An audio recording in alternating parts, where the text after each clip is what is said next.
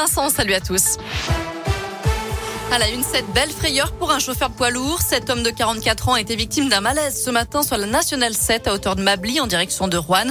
Il a percuté plusieurs panneaux avant de finir sa course contre un arbre. Sa fille de 10 ans qui se trouvait à ses côtés l'a réveillé. Tous les deux sont indemnes. Les pompiers et les agents de GRDF sont intervenus pour une suspicion de fuite de gaz finalement rapidement réglée.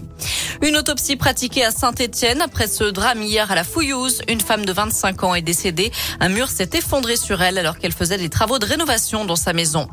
Dans le reste de l'actu, cette nouvelle panne chez SFR, de nombreux utilisateurs du réseau ont constaté qu'ils ne pouvaient ni appeler ni aller sur Internet cet après-midi.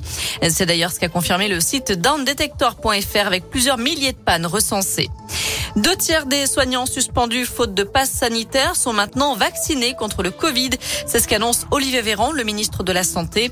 Toutes ces personnes sont donc retournées au travail. L'obligation vaccinale touche 2 700 000 travailleurs. Le début du procès de deux hommes accusés du meurtre à caractère antisémite de Mireille Knoll, une octogénaire juive tuée chez elle à Paris en 2018. L'un des suspects connaissait la vieille dame depuis très longtemps. Aujourd'hui, les deux hommes se rejettent la responsabilité du meurtre. Le procès doit se poursuivre jusqu'au 10 novembre.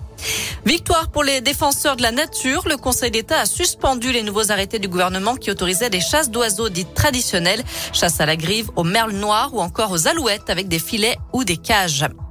Dans le reste de l'actu, Christine Angot remporte le prix Médicis pour le voyage dans l'Est, récit de l'inceste dont elle a été victime. La romancière de 62 ans fait aussi partie des quatre finalistes du prix Goncourt 2021. Sorge Chalandon, Louis-Philippe d'Alembert et Mohamed Mbougarsar sont également en lice. Le prix Goncourt doit être décerné le 3 novembre à Paris. Enfin, avis aux fans des Enfoirés, la billetterie pour 2022 un air d'Enfoirés ouvert ce matin.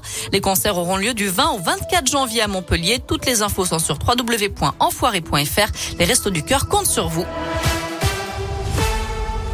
Merci beaucoup Noémie.